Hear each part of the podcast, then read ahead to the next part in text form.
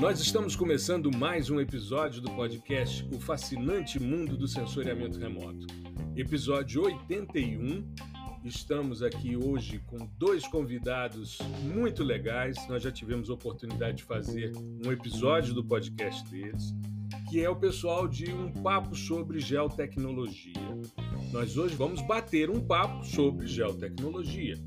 Mas antes eu queria lembrar a vocês que estão me ouvindo, nos ouvindo nesse episódio de hoje, nessa semana que sai esse episódio 81 do podcast, na quarta-feira, dia 28 de julho, às 20 horas, eu vou fazer uma live no meu canal no YouTube com o meu amigo Edson Sano. O Edson foi coordenador do Centro de Sensoriamento Remoto do IBAMA por muito tempo e é o centro que coordena as atividades de observação e monitoramento e que subsidia também todas as atividades de uh, fiscalização que o IBAMA exerce. E a gente precisa conversar sobre o papel do sensoriamento remoto na análise dos impactos da ocupação da Amazônia. A gente vai fazer essa live porque vários estudos recentes que saíram uh, mostram que a Amazônia agora, por causa do desmatamento, está emitindo mais carbono do que sequestrando. Isso é um estudo do pessoal do INPE que saiu agora na Nature. Uh, também a gente viu algumas espécies que estão tendo né, problemas de alimentação por causa da disponibilidade de recursos que estão cada vez mais escassos em função do desmatamento e o Amazon também mostrou que os impactos de desmatamento são os mais intensos, os desse ano, os mais intensos nos últimos 10 anos. Então é extremamente importante a gente fazer essa live e conversar sobre essa temática. E aproveitando esse gancho, eu vou depois, já queria te convidar, eu vou fazer um workshop nos dias 10, 11 e 12 de agosto, às 20 horas, só que vai ser numa plataforma específica com emissão de certificado e o workshop vai ser detecção de mudanças aplicada ao desmatamento na Amazônia.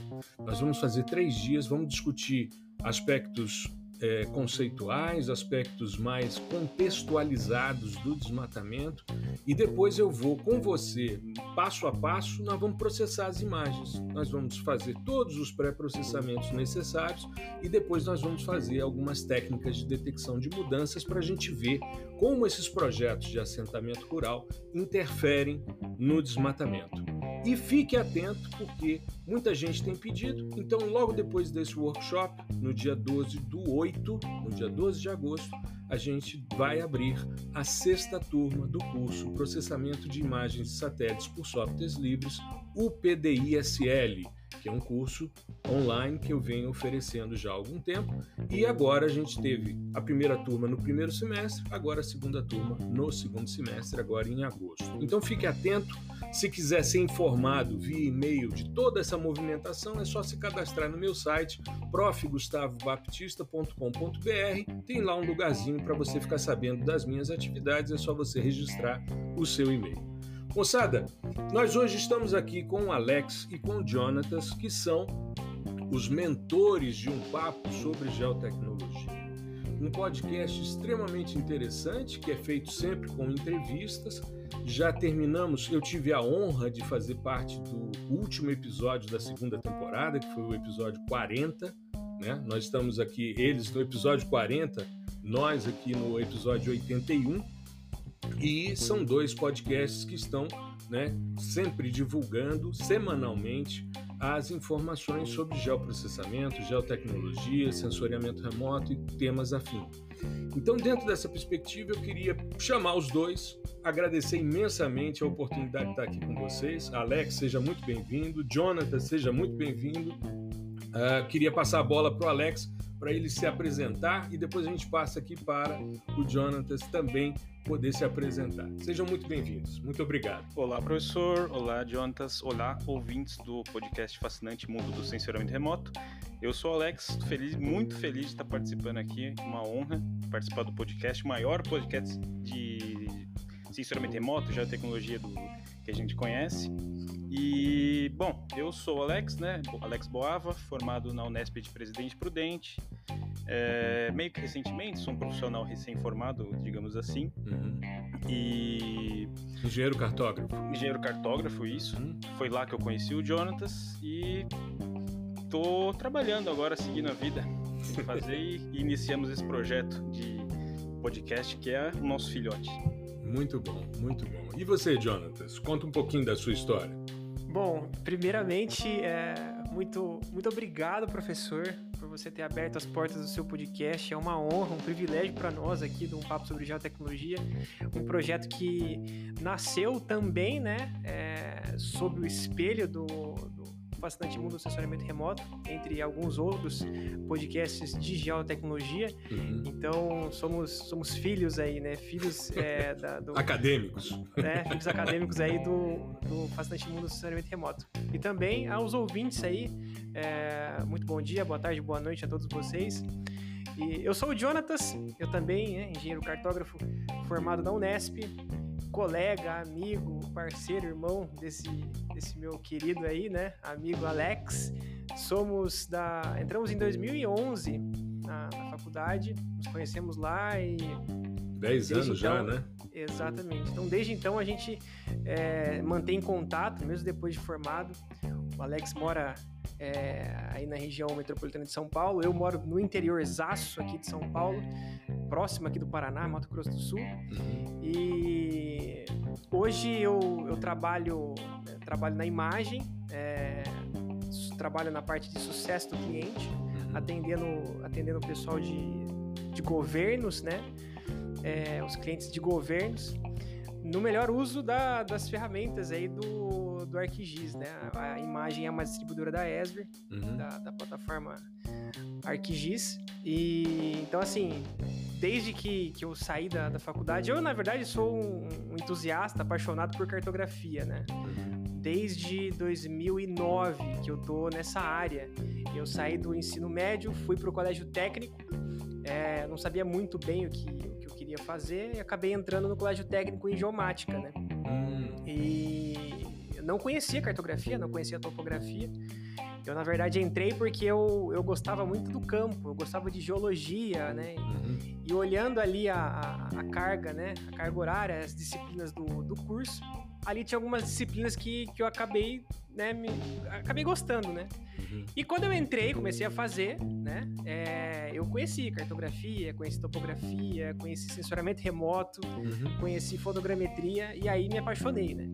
É muito Desde legal, então... né? Eu, eu tenho visto, tem muita, muita, muito curso né, é, que é oferecido por escolas técnicas, por institutos federais. Eu tenho vários alunos que se tornaram amigos, né, que eu conheci por causa do PDISL, que são professores desses cursos de tecnologia, de, de geomática ou de geoprocessamento que estão espalhados pelo Brasil. É, é João Pessoa, é Teresina no Piauí, enfim, vários, vários cursos né, que dão essa formação. É extremamente importante porque populariza né, o, o eu acho que Eu acho que eles prestam um excelente serviço na disseminação do, do conhecimento porque eu mesmo não conhecia uhum. e a, a, o colégio ficava em Limeira, né? Uhum. E grande parte dos estudantes iam depois, né, uh, seguir as carreiras de engenharia, né? Então, é, engenharia cartográfica, é, engenharia ambiental, engenharia florestal. Uhum. Então, esses colégios técnicos na área de geoprocessamento, de geomática, de cartografia,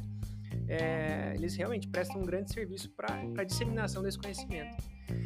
E aí, né, é, segui a carreira, fui, fui fazer faculdade, é, fui fazer intercâmbio, enfim, tudo nessa área de, de cartografia e hoje é, sou, sou muito realizado trabalhando com, com inteligência geográfica. O intercâmbio foi no, no âmbito do Ciência Sem Fronteira? O meu intercâmbio ele foi no foi uma bolsa, é, uma bolsa de estudos do governo do Canadá. Olha que legal. É o, o ELAP. É, o ELAP é uma bolsa que inclusive né, tem até hoje, né? Eles liberam anualmente aí algumas centenas de bolsas é, para alunos é, do, das Américas. Então são são algumas bolsas aí e aí você tem que ter lá, né? A, o acordo de entendimento entre as universidades do Brasil e do Canadá e você cumpriu alguns requisitos. Uhum. E aí eu fui nesse âmbito. Então eu ganhei uma bolsa, é, uma bolsa canadense aí para para estudar lá. Foi, foi, bem legal. Que maravilha. Essas oportunidades mudam a vida da gente, né? Sem dúvida, São coisas fantásticas. E às vezes a gente fica naquela, ah, será que eu vou conseguir e tal? Eu parto sempre do pressuposto que o não a gente já tem. Então tudo que vier é lucro, né? Não, exatamente. Eu, na verdade, uh, não era o, o, um dos melhores alunos da turma, na verdade, eu tava ali sempre na, na raspinha, né? Então, uhum. é, se, for, se for olhar por questão de, de mérito ali da, da, da nota, eu não, eu não teria essa chance, né? Entendi. É, mas eu tentei, eu tentei. Né? deu certo, me, né? Me inscrevi e hoje é uma das minhas uh, maiores experiências até hoje que eu, que eu já vivi. Guardo com muito carinho. Você sabe que eu, em 2017, é, eu estava de férias, né? férias no meio do ano, e um amigo, o professor Rômulo Ribeiro, que tem também um podcast chamado Espaço Importa, e ele é da área de geoprocessamento, da área de SIG. E ele foi dar um curso de ArcGIS, eu já tinha feito todas as certificações da, da ESRI por uma empresa que era representante no Brasil e tal, e eu resolvi então fazer uma reciclagem, porque falei, bom, preciso fazer meus mapas mais bonitos e tal, né? Eu trabalho só com sensoriamento, eu falei, não, deixa eu dar uma, uma olhada. E fui fazer o curso com ele. E estou fazendo essa semana de curso lá no laboratório, aí recebo um e-mail né, do, da, Secretaria de Assuntos Internacionais da Universidade avisando que ia ter uma seleção de docentes para um curso na China. Aí eu falei, bom, qual é a área? Planejamento urbano e construções. Eu falei, bom, é, planejamento urbano, tudo bem, eu trabalho com isso, mas construções não é a minha praia. E tem os colegas da civil, da arquitetura e tal. Aí conversando com ele, com o Romulo, ele disse: Não, eu vou fazer a minha inscrição. E vamos lá. Eu falei, tá, eu vou fazer também. Ele disse, é. Eu falei, bom, o não a gente já tem. Então o que vier é lucro. Ele ficou em primeiro, eu fiquei em segundo e fomos. E eu era o. Eu era o não docente. belisca, não petisca, né? Exato. Tá. Exato. Eu fui o docente mais antigo, para ficar mais, mais bonito, né, do que mais velho, né? Eu era Elegante, né? É, eu era o mais antigo, né, da delegação brasileira. E foram várias delegações de países do mundo todo, países é, de língua portuguesa. E, cara, foi um mês de muito aprendizado. Muito aprendizado, com passagem, hospedagem diária, alimentação, tudo por conta do governo chinês. Eu gastei 170 reais para tirar o visto. Foi Caraca. o que eu gastei.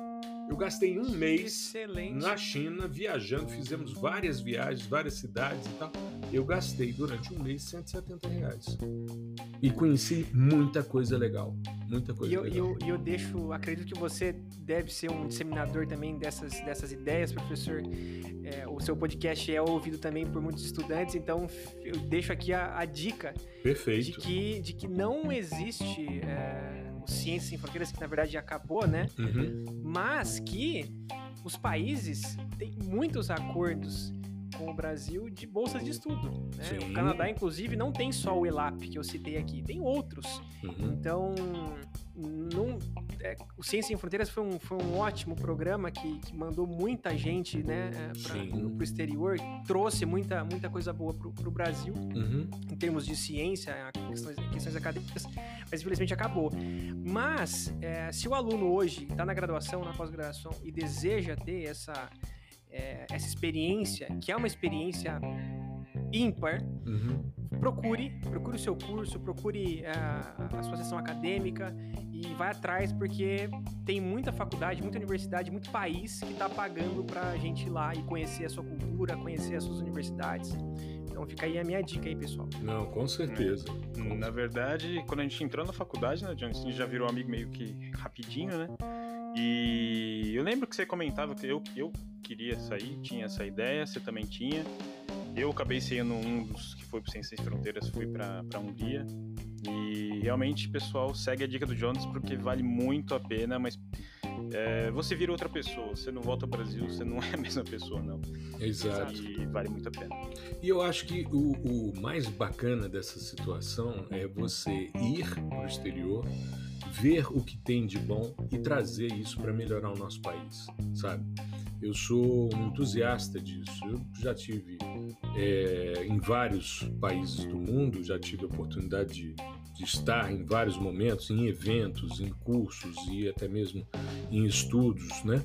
Mas é, a gente sempre aproveita muito. A gente volta mudado e a gente volta trazendo novas perspectivas para a melhoria do nosso país. Eu acho que é o grande barato. É claro que muitas vezes a pessoa fica cansada, né? desiste, vai embora e a gente tem uma fuga de cérebros muito grande por falta de oportunidades, muitas vezes. Mas é importante a gente pensar nessa questão. A gente pode ir e trazer né, inovações e melhorias para o nosso país, porque isso melhora muito a nossa vida né, e de todas as pessoas que vivem no nosso país. E como é que surgiu a ideia de um papo sobre geotecnologia? Isso aí o Jonas tem que contar. Ele que veio, veio, me, veio me azucrinar aqui. Eu. foi, foi muito engraçado, né, professor? Eu era época de, época de pandemia, né? Hum. A gente tava em casa e. E aí eu. Foi época de pandemia, Alex? Não foi ainda, né? Foi, foi, foi época de foi pandemia. Época de pandemia. Foi acho que em maio ou, ou, ou junho você veio falar comigo. É, isso. Em agosto, isso mesmo, final de agosto ou começo de agosto já começou a rolar. É, o Alex, ele, ele sempre foi. Ele sempre foi mais culto do que eu, assim, né? Sempre. É, né? Sempre. É, o Alex lendo, não concordou, le... não. Como a gente está só divulgando o áudio, ele botou o dedo para baixo, assim. Eu não o sei Alex, se ele está pedindo a sua cabeça. se ele não concordou. O Alex sempre leu, leu, bons livros, né? O Alex sempre, sempre leu bons livros e sempre, sempre consumiu podcast, isso é o que ele vai falar. E eu, eu comecei a consumir podcast cedo, né? É, o podcast é muito antigo, né? Mas eu comecei a consumir há alguns anos para trás. É, já estava fazia muitos trabalhos repetitivos, né? No sentido de mapeamento, né? Eu trabalhava numa, numa usina e eu falei, poxa, cara, eu não quero mais ouvir música, eu quero ouvir gente conversando, né? E aí eu comecei a, a consumir podcast de conversa, né? Tal. E eu tava em casa assim e falei, cara, não tem nada de, de geotecnologia aqui. Que nesse, nesse nível que eu gosto, que é bater papo, que é ouvir gente conversando e participar da roda da conversa, mesmo como ouvinte. Né? E aí eu comecei a pesquisar, encontrei Fascinante Mundo do Sensoramento Remoto, um podcast que ensina, né? É um, são aulas abertas.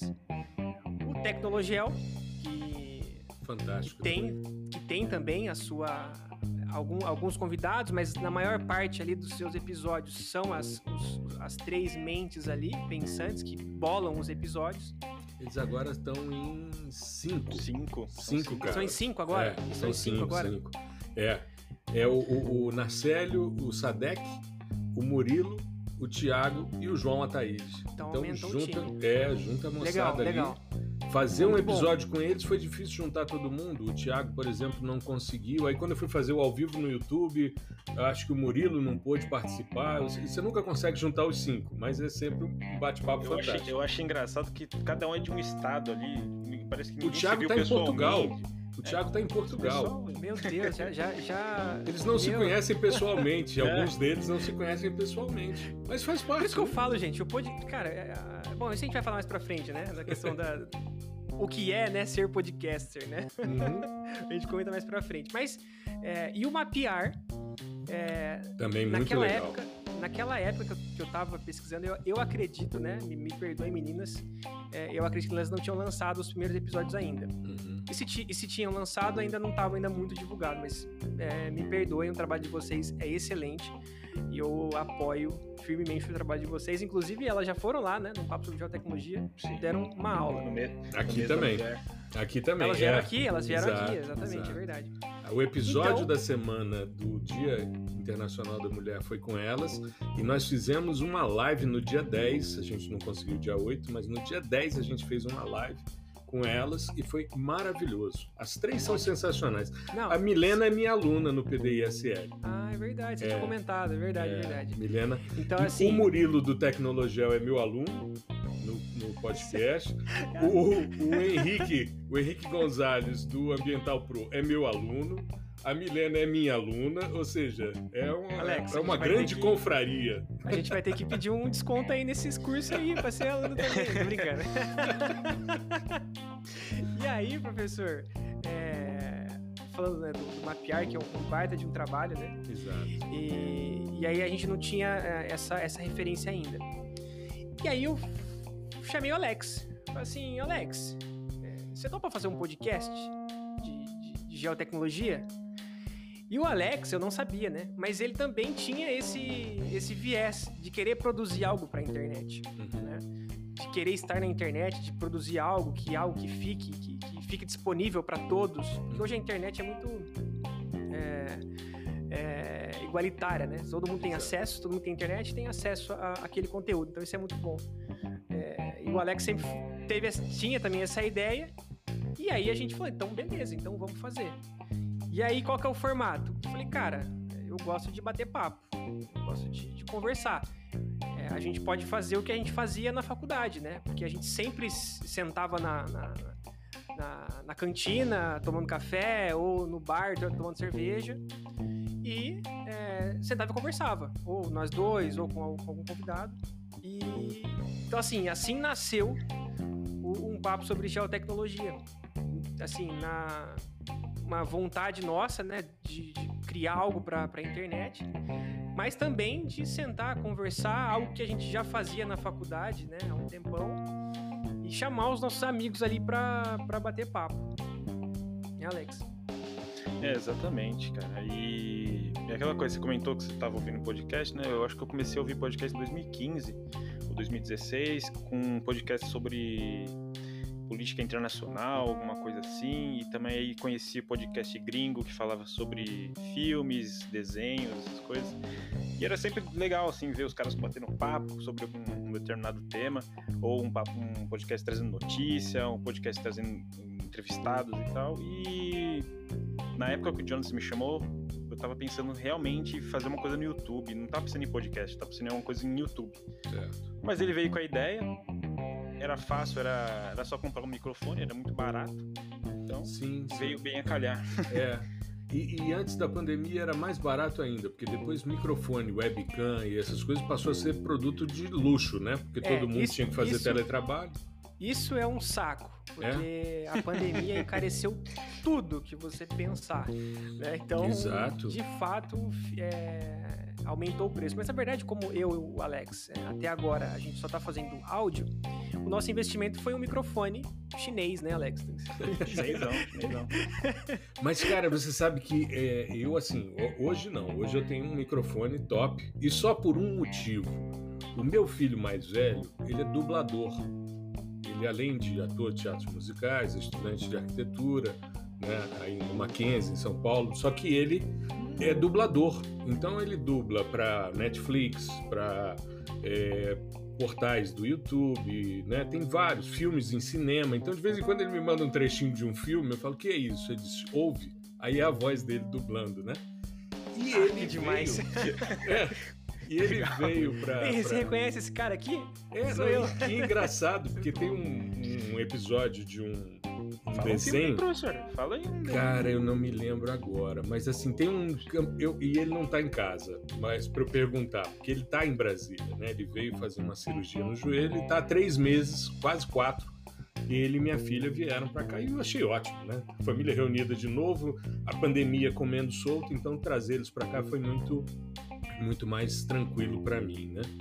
Mas ele, quando chegou em Brasília, logo que ele fez a cirurgia, mesmo de muleta, ele disse: pai, eu não posso parar de trabalhar. Ele tinha trazido o computador dele, onde ele faz, só que ele tem na casa dele, ele transformou um banheiro num estúdio. Então ele tem todo o isolamento acústico, toda. Eu fiz um episódio do ao vivo no YouTube em dezembro, janeiro. Um deles eu fiz é, lá na casa dele, no estúdio dele. Quase morri de calor. Falei, não, vamos botar um ventilador aqui, um negócio aqui, porque esse negócio está ficando complicado. E, e ele virou para mim e disse: Bom, me empresta seu microfone. E eu tenho dois microfones que eu comprei na China, na faixa de 300 reais, excepcionais, material muito bem feito, muito organizado. Só que ele disse: Ó, o pessoal não aceitou, porque eles têm um protocolo mínimo de é, qualidade. Então, quando ele foi ver, aí que eu tive que comprar um microfone que me custou os olhos da cara, né? E, enfim, aí eu falei, bom, então vamos fazer o seguinte, eu vou comprar um microfone igual ao seu, que é certificado, e eu vou fazer o seguinte, enquanto você estiver em casa, eu vou usá-lo para gravar o podcast. Aliás, usei a primeira vez para gravar o episódio de vocês. Inclusive, o Jonathan comentou da qualidade do microfone, né? Sim. É o da, o da audiotécnica, né? Isso, exatamente. A audiotécnica. Que é um baita de um microfone. É, é o, o, AT 2020 USB, né? Que aí ele não precisa da, da placa e tal. Vou fazer esse investimento, você vai utilizar o equipamento aqui, você trabalha, faz os seus trabalhos. Tem um que eu acho engraçadíssimo, que são uns caminhõezinhos, é um desenho, e ele faz a voz de todos os caminhões. E os Cara, caminhões são demais. todos diferentes. Só que tem legal. um feminino que é feito por uma moça. E é uma empresa vinculada à Rússia e tal. É muito interessante. De vez em quando ele me manda uh, os episódios para eu assistir. O filme, às vezes, ele manda só o trechinho, então eu não fico sabendo o nome do filme. Né? E, e, só comentando né, do, da questão do, de áudio e tal, quando, quando você começa a produzir conteúdo para a internet, você começa a ler várias coisas, começa a se inteirar das, da, dos assuntos, né? Uhum. E, e, e, uma das coisas que, que faz muita diferença na produção do conteúdo é o áudio. Exato. Dizem, né, o pessoal diz que o, o vídeo, ele não precisa ter tanta qualidade, se você quiser produzir conteúdo. Uhum. Mas um áudio ruim é muito difícil de ouvir. Exato. Então, é, é muito difícil a pessoa consumir aquele conteúdo. Então, é, é, quando você começa a produzir, você começa a ver os, microfones, você começa a ver a quantidade de decibéis e não sei o que, aí você vai vendo o mundo que tem Exato. desse negócio de, de áudio, né? Que é um absurdo. É, é muito, é muito doido. Você tem uma ideia, ontem ou anteontem, um estúdio de dublagem que ele está vinculado, eles fazem serviço para Disney. E aí ele disse que o técnico ia entrar em contato com ele ao meio-dia porque o cara ia configurar o microfone no computador remotamente para poder ficar no nível que eles querem. Caraca. Não, é é, é, é, é outro nível. É outro nível. Eu uso, quando é um episódio só comigo, eu uso o gravador da Zoom, o gravador Zoom H1N, né, que é um gravador digital excepcional.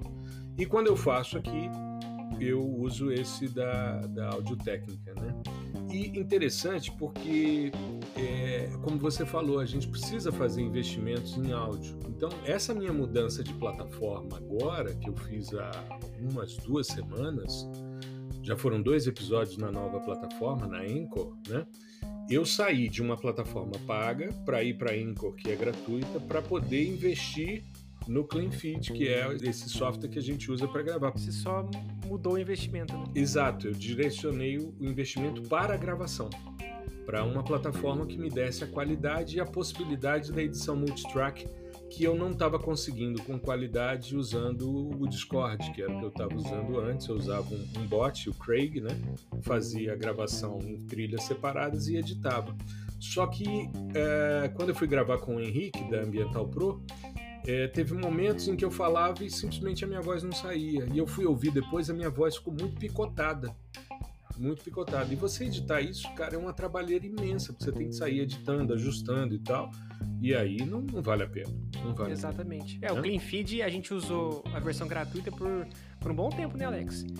Um bom Sim. tempo a versão, a versão gratuita. Depois a gente, a gente começou a, a pagar. Mas a gente sempre. É, o nosso podcast ele é baseado em conversa, né? É, a uhum. gente, se não me engano, fez um episódio só, que foi só eu e o Alex, sobre imagens de satélite, inclusive, né, Alex? Olha só, sobre processamento remoto. A gente se aventurou ali a, a comentar uma, uma, uma, entrevista, né? Mas a gente sempre pensou no, na facilidade para convidar o convidado, uhum. para mandar Exato. o convite para o convidado. Então, é, o clean feed, nesse caso, ele faz muito sentido, né? Porque você só envia um link lá pro, pro rapaz e, e tá tudo certo, né? Exato. E eu acho que tem que ser fácil, né, pra, pro, pro convidado. Exato. A pessoa não tem que instalar nada e tal. Então, a gente, é, como a gente é um podcast de entrevista, a gente também tem que pensar nisso, né? Jeito. Exato. Não, isso é fundamental. E, e, e eu já tive problemas de muita gente conversando e você não conseguia editar. Então, um quando fala acaba sumindo com a voz do outro. É claro que a gente vai se educando, né? Então, Sim. quando você está falando, eu fico mais calado, eu às vezes concordo e tal. Às vezes eu faço uma inserção, mas para evitar falar junto, para evitar essa, essa confusão. A gente vai se, se, educando nesse sentido. Né? Exatamente. O podcast, para mim, surgiu numa conversa da, da primeira turma do PDI-SL. Uma aluna minha virou para mim e disse que gostava muito de podcast e não tinha nada nessa área. Eu já ouvia podcasts, mas na área de finanças.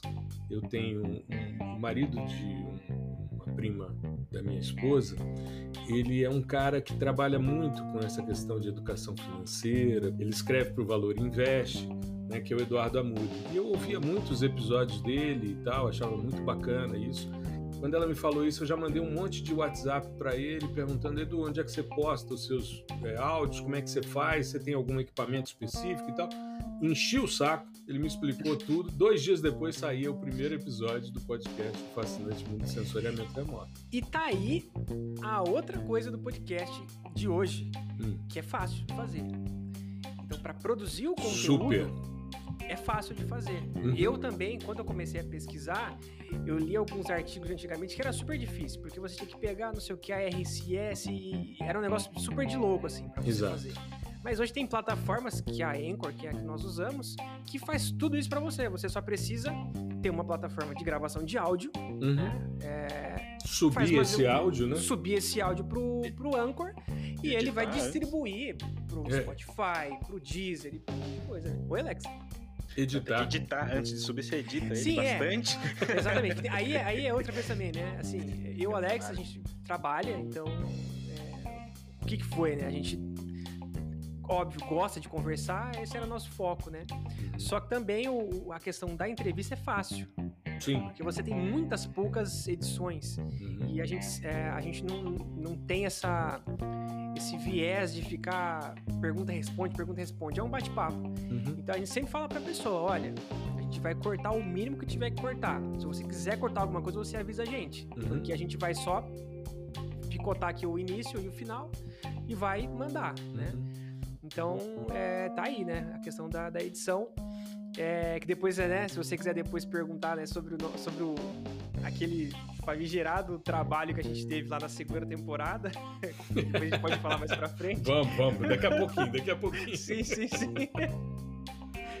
Mas é uma questão interessante, porque realmente, é, assim, a gente trabalha, vocês provavelmente devem estar na mesma que eu, né, com uma equipe né? Vocês ainda são dois, vocês, estão, vocês têm uma, duas pessoas nessa Nós somos dobrados. É, são dois equipes, né? Aí, mas eu sozinho, né? Então eu faço toda a edição, eu faço a arte, eu faço o upload, a incorporação de música, tudo. E assim, mas eu sempre fui assim, sempre fui assim. Eu sempre quis saber como fazer, como mexer, como editar. Eu sempre uso softwares livres e quando não tenho essa possibilidade, eu estava usando uma plataforma para gravação multitrack livre, mas me dando mais trabalho do que eu precisava. Então eu prefiro mudar o investimento e eu faço então essa edição. Mas uso também o Audition, que é software livre para fazer esse tipo de, de coisa. Né? Eu pago eu pago plataformas de, de áudio e de vídeo da Adobe porque eu tenho um filho que é fotógrafo, o mais novo, e que trabalha as imagens dele, e o mais velho é, é dublador e ator de teatros musicais e faz muita coisa remota, né? Então, a licença que permite que usem duas pessoas, eu pago para eles. Eu uso o software livre. Eu não uso os softwares que eles usam, que são mais poderosos.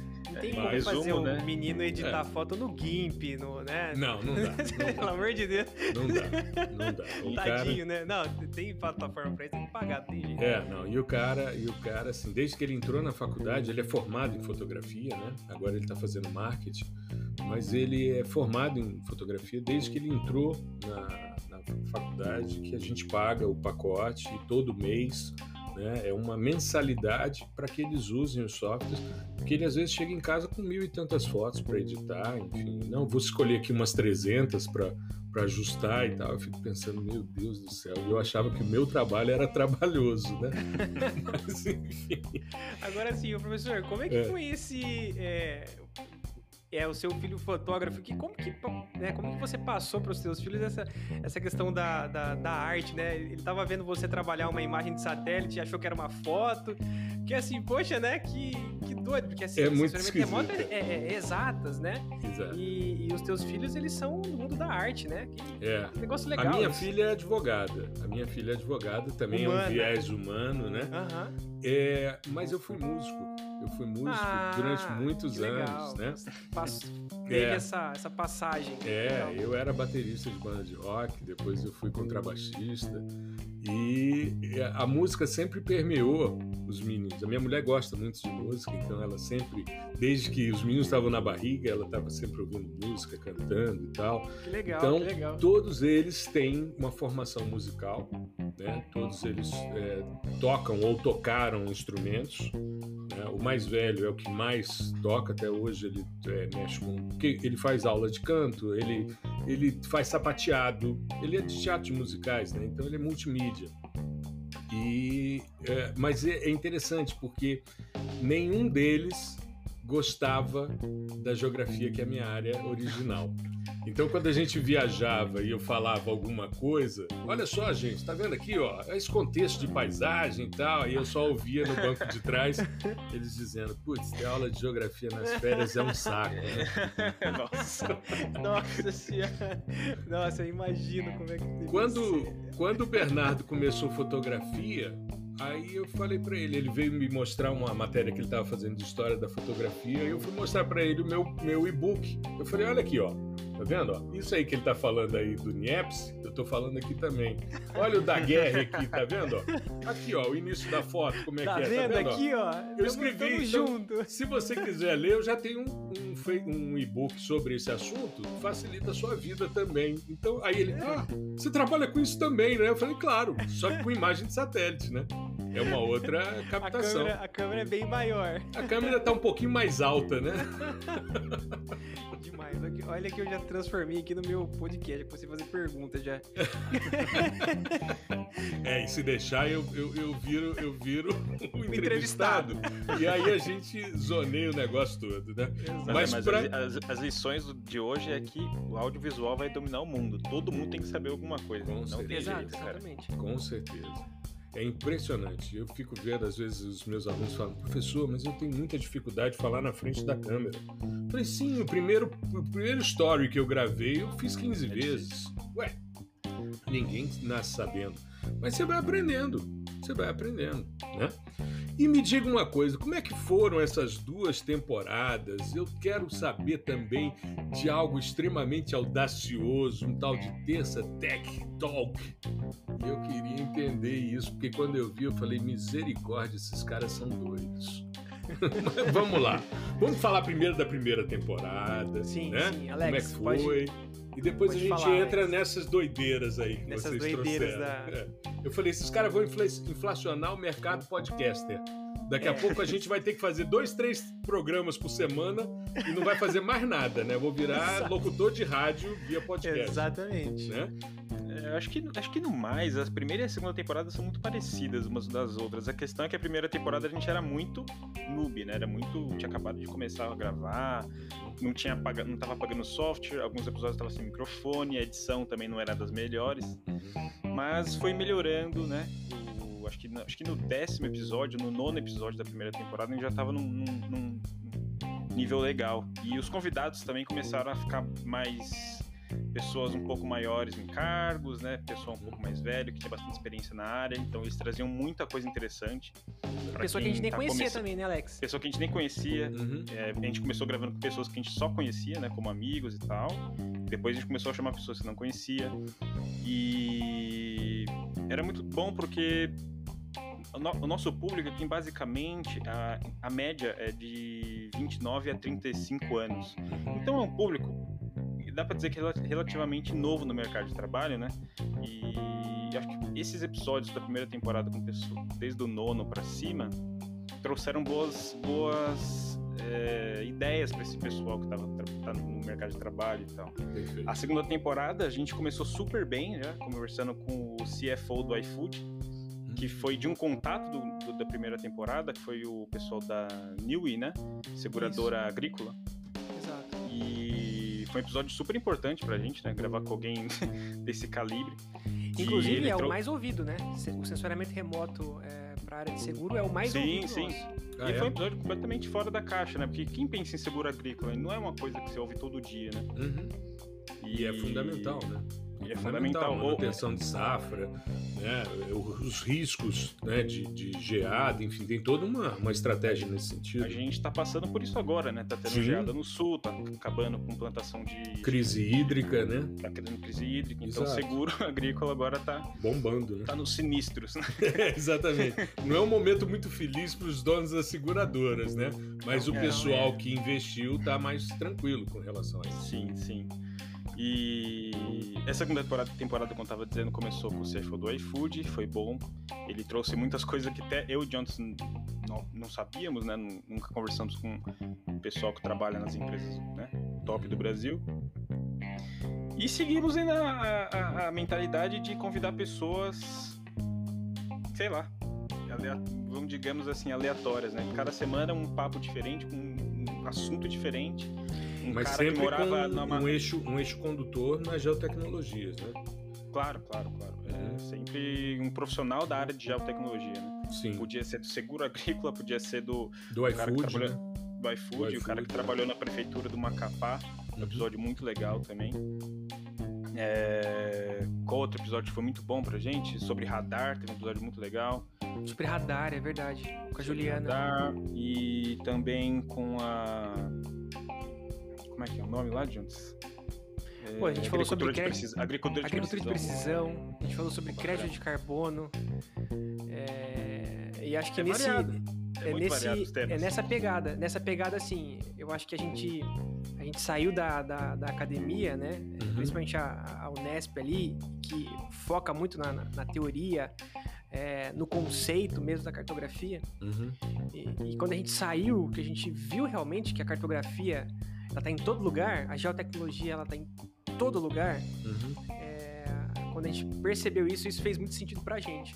Assim, pô, a gente pode chamar qualquer pessoa aqui que trabalha é, numa prefeitura, que, que crédito de carbono, por exemplo, uhum. que vai ter geotecnologia lá, entendeu? Sempre. Então, é, não tem, a gente não, é, não tenta tratar é, a, a geotecnologia de uma maneira muito acadêmica. Uhum a gente vai no profissional, no que tá lá. Né? No que é o, no que é o, o panorama do profissional que, que, vai trabalhar nisso, entendeu? É, que o cara é... que vai pro mercado é o que interessa, né?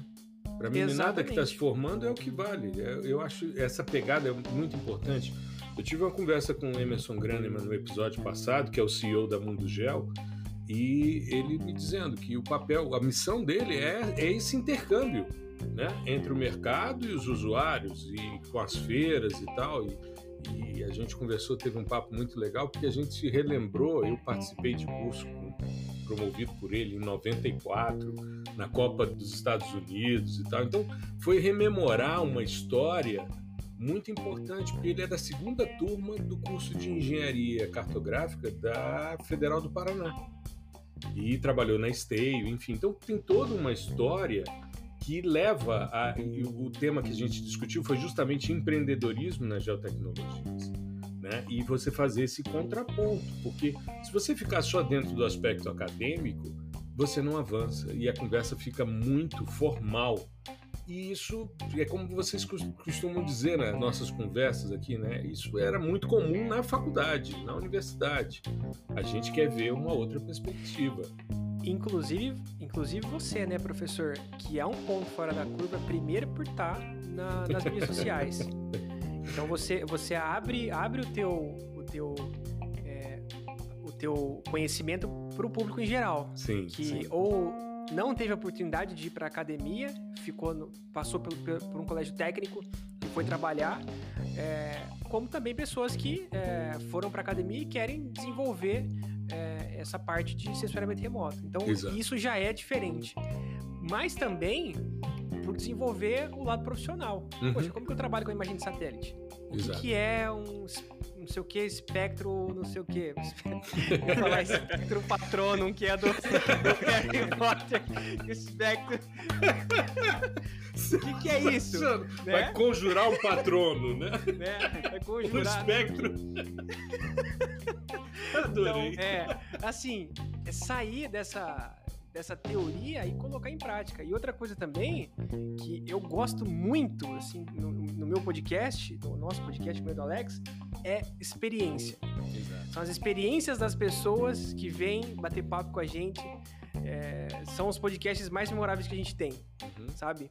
Então, é, eu tenho dois em especial, que, que, que, é com o Gerardo, que é um amigo meu, é, e ele falou sobre a carreira dele na área de agronomia ele é um especialista GIS, que tem anos de experiência nessa, nessa, nessa área.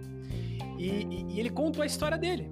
E assim, foi um magnífico episódio, porque é, a gente não teve pauta, a gente não teve nada, a gente simplesmente sentou, né? É, só faltou lá, abrir né? a cerveja. É. Fala aí, cara, qual, como que você começou? E foi, pá, pá, pá, sabe? É, então, assim, é, são coisas que, que, que, que é, é, gostoso a gente ter essa experiência, sabe? Claro, a gente tá produzindo conteúdo, a gente tá pô, na internet, só que, pô, pra mim é, e pro Alex, é, essa experiência, essas experiências são, são fantásticas, né? É, os, os, melhores episódios, né, que a gente geralmente faz, geralmente estão sem pauta, né? Eles só sentam, a gente sabe que tem um fio condutor ali, que é de tecnologia, mas por o convidado ser um pouco mais próximo, por alguma, por alguma afinidade de temática, a gente fala, a gente não precisa preparar um, várias perguntas, a gente vai deixar rolar. Uhum. E geralmente dá muito certo. E tem episódios que a gente grava perguntas também, que a gente escreve, a gente discute, manda pro convidado primeiro, o convidado fala tudo bem, eu consigo responder. É, exatamente. Também são tem ótimos essa. episódios. O episódio do, do Geo Direito, muito bom, com o Luiz Ujeda, muito bom mesmo. Tem um outro episódio também, professor, que, que eu gosto muito. Inclusive, foi um dos últimos que saiu com a, com a Silvia, que me marcou bastante. Inclusive, eu acho que é a segunda ou terceira vez que eu, que eu ouço, assim, que ela, ela conta a experiência dela de empreendedorismo. E é muito engraçado, porque a gente contou a experiência de alguns empreendedores no nosso podcast. Uhum. E são histórias que são, são histórias boas, assim, de luta, né? Histórias de. É, tá, tá dando certo. Eles estão ainda seguindo ali na sua carreira de empreendedor e tal. Uhum. E a, a Silvia, ela hoje ela trabalha numa empresa e tal. Inclusive tá lá o podcast se vocês quiserem ouvir, mas eu já vou dar um spoiler aqui, né? Uhum. É, ela abriu uma empresa e fechou. A empresa é, fechou. A empresa não, não vingou, não foi para frente. Sim. E ela compartilhou isso com a gente de uma maneira assim super aberta eu fiquei assim impressionado com a é, franqueza e ela abriu realmente, olha, né? honestidade. Eu falei assim, não, gente, realmente é, é, aos, aos outros olhos, né, de quem tá olhando de fora, não deu certo. A empresa fechou, de fato. Uhum. Mas para mim deu certo. Eu aprendi pra caramba. Sim. Isso para mim foi sensacional. Eu falei, pô, eu consigo. É, é, o podcast é isso: é vir, a pessoa bater papo, conversar e compartilhar essas experiências. Que por muitas vezes, pô, não deu certo, mas ela continuou e hoje ela tá numa das maiores empresas de, é, de planejamento, de, de, engenharia, tocando lá não sei quantos é, profissionais da área de topografia. Muito legal. Para ela tá tudo bem, ela compartilhou, então assim, foi fantástico esse episódio. E tantos outros que a gente bateu o papo, inclusive o seu, que tem mais de 130 minutos. Né? É, né? é, eu queria, inclusive, fazer minha, meus pedidos de desculpas à sua nada, audiência de nada. ter falado mais do que o, o Homem da Cobra, como diz a minha mãe, sabe?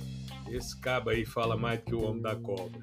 E, e é assim, mas é porque, como você disse, a gente senta para bater papo, é tão legal. Você vê, eu vou falar dos meus meninos, da atividade deles e tal, né? E faz parte, faz ah, parte, é. né? E é, o que, e, e, é o que a gente quer. A gente quer que o ouvinte que tá do outro lado aí, meu, sinta parte da conversa, sabe?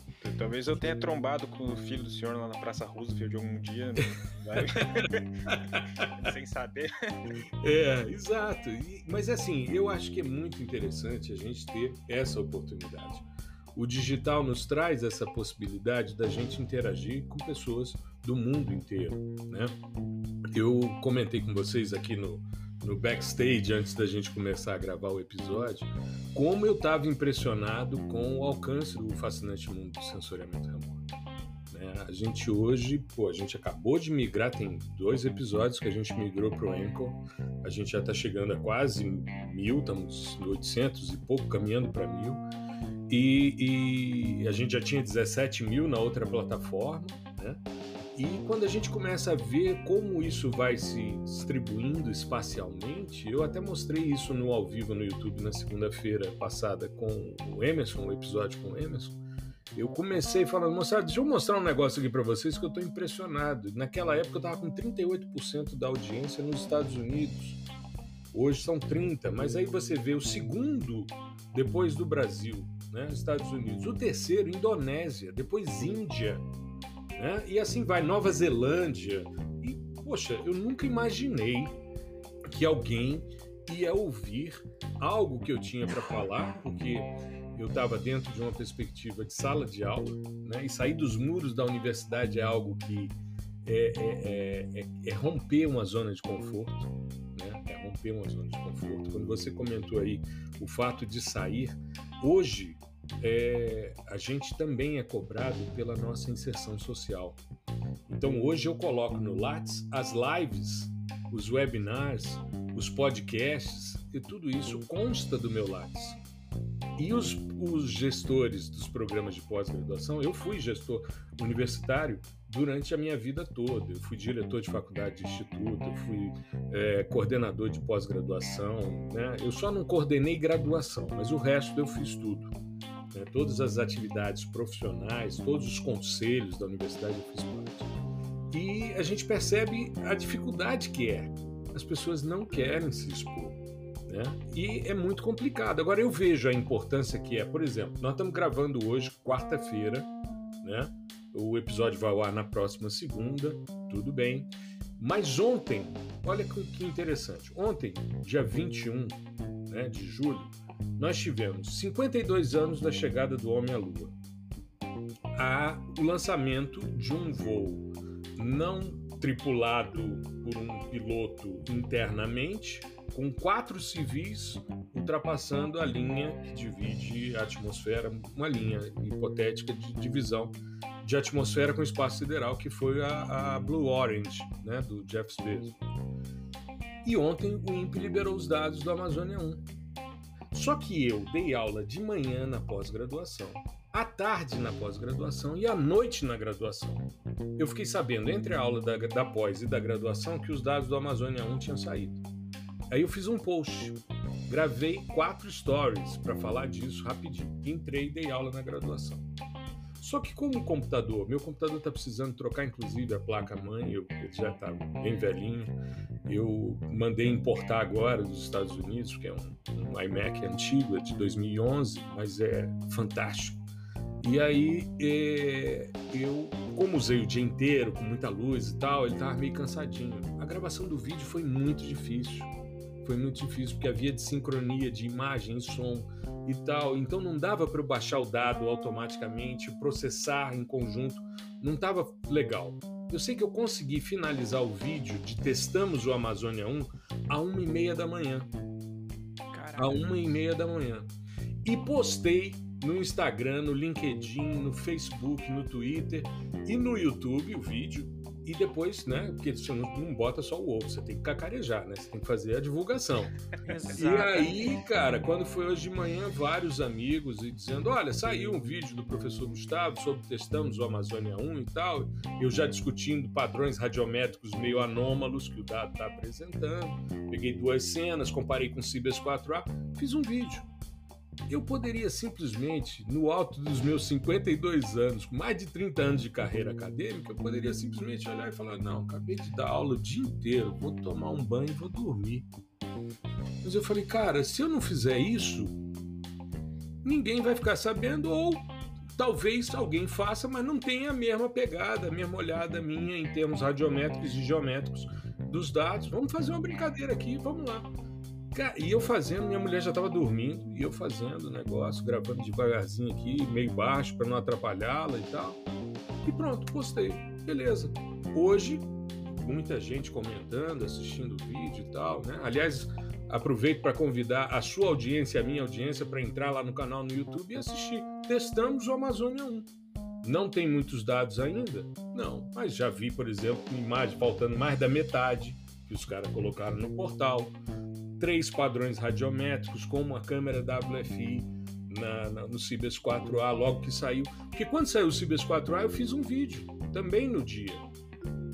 E essa é a grande beleza que eu vejo no digital. É você. Aconteceu algo, você faz uma postagem. As pessoas que te seguem acompanham. A quantidade de pessoas que guardam os posts, principalmente posts que tratam de teoria, de algum aspecto mais conceitual, você vê a quantidade de pessoas que guardam isso para usar depois. Eu recebi alguns comentários nesse vídeo do Amazônia 1, eu não sei se foi no Instagram, se foi no YouTube, que eu respondi meio rápido, porque hoje também dei aula é, manhã e tarde, né, das matérias mais condensadas agora. É, mas muita gente dizendo que bom, professor, obrigado por colocar numa linguagem comum algo que tem um nível de complexidade. Isso é muito bacana. Isso é muito bacana. Isso me movimenta. E o podcast me permite isso. É um conteúdo mais denso que me permite isso. Isso que é importante ter professores no mundo da, da divulgação, no meio digital. Tal. É um mundo que não. O mundo online, né? O mundo digital ele não para, né? Exato. Cada, cada minuto tem uma notícia nova que se você desliga, fechar o olho, você perdeu. Tá Exato. E, Exato. Feliz que teve um professor que postou lá o material. Pelo menos para divulgar, né? A Amazônia 1 foi um grande lançamento para o Brasil importante. Claro, com certeza. É uma ruptura. É uma ruptura genial, ou seja, é um primeiro satélite 100% brasileiro, né? Ah, mas a câmera... O, o, o, o Murilo do Tecnologel, que tem o Acadgel também, fez uma entrevista com o diretor do INPE, com o Clésio Dinardim, na semana passada. E eu entrei para perguntar sobre a Amazônia 1, quando é que iam liberar. Aí ele disse: Olha, mas fique tranquilo, porque parece que a resolução espacial eles tinham falado em torno de 60 metros, mas parece que já está melhor do que isso. E eu fiquei pensando, então o satélite está caindo, né? Porque ele, né? né? Não pode. Se ele foi colocado com uma altura nominal com uma resolução espacial, isso é calculado previamente. Isso não, não é Você assim. Você tá achando que vai passar no Photoshop? É, é não, vamos, vamos mudar esse negócio, né? A área dele é, é clima é, espacial, ele é um dos caras mais citados nessa área. E a palestra dele foi maravilhosa, foi excepcional. Aliás, também sugiro, quem quiser olhar, tá no canal lá da Cadigel, do Murilo Cardoso, que também é meu aluno. E aí, é, quando eu vi os dados, 64 metros de resolução espacial. Eu falei, ufa, o satélite não está caindo, né? Porque estava, né? Porque isso só vai melhorar essa resolução ou se você mudar a estrutura interna do satélite ou se você baixar a altitude dele. Então, 64 metros, bonitinho, funcionando e tal. Muito legal, eu acho que é uma iniciativa. Fiz testes com imagens de abril, de junho, para mostrar a variação sazonal da vegetação, ficou muito bacana. Mas tem algumas coisas aí que é importante os caras olharem, porque parece que tem padrões radiométricos diferenciados na mesma cena. E aí a gente fica em dúvida: qual é o que está certo? Qual é a parte que está correta? Né? Então, para a gente utilizar o dado com mais condição, a gente precisa investigar mais. Eu devo ainda baixar outras cenas e fazer outros vídeos. Mas vocês estão me falando sobre um monte de coisa e me fazendo pergunta e não comentaram a respeito do Terça Tech Talk. É verdade, é verdade. É, Posso... mas vocês não vão sair daqui sem me comentar Posso essa questão. comentar, Alex? Por favor. É, o filho é teu, sim. Toma que o filho é teu, né? Exato. Então, a, a, a, gente vai fazendo né, o podcast e, e, e, aí algumas ideias vão surgindo, né? Você vai ficando mais. Uh, mais meninão, safo. né? Mais safo. Mais, mais safo, né? Exato. Eu Poxa, te entendo tá, perfeitamente. Poxa, tá dando certo. É... Só que a gente não pode ficar só nisso. Vamos fazer uma coisa nova, né? Uhum. Aí eu falei pro Alex, Alex, o que, que você quer, né, cara? O que, que foi? E aí eu tinha, ah, eu tinha pensado num programa em paralelo da nossa, do nosso podcast, que é um programa é, caixinha, que é aquele programa assim, que é pronto ali e com, com bem menos tempo de, de, de, duração. Ou seja, é um tempo fixo ali de até 30 minutos. Tá. Então a gente tem o nosso papo, que é o que vai embora e fica lá 40, 50, 60, 70 minutos. Ou, e tem também o, o nosso segundo programa, que era o, o Terça Tech Talk, né? E aí é, eu tinha criado né, um, um modelo, inclusive é, baseado no. Eu esqueci o nome do programa do. Thiago Negro, Thiago, né? do Thiago Negro, é, eu esqueci o nome do programa, mas que era. Qual o sentido? Trazer empresas, startups, é, fazer algumas perguntas né, é, para essas startups e a gente aprender é, com essas startups. Só que é startups no ramo de geotecnologia, Perfeito, que tenham geotecnologia no seu DNA. É isso que a gente criou, né? perfeito. E, então eu criei o modelo, né? É, eu e o Alex a gente criou as perguntas e falou, poxa, daqui dá 30 minutos, né? E vamos fazer.